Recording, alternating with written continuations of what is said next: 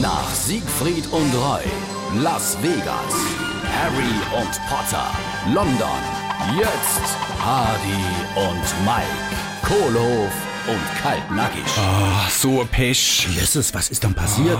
Ah. Äh, hast du da beim Jungfrau zersee in die Finger geschnitten? Nee, aber wir sind ganz knapp an einer Sensation vorbeigeschrammt. Das da hätte echt unser neuer Showhöhepunkt wäre können. Oh, jetzt hast du mich aber neugierig gemacht. Mensch, ich war doch gestern auf dem Arbeitsamt, eine neue Assistentin suche.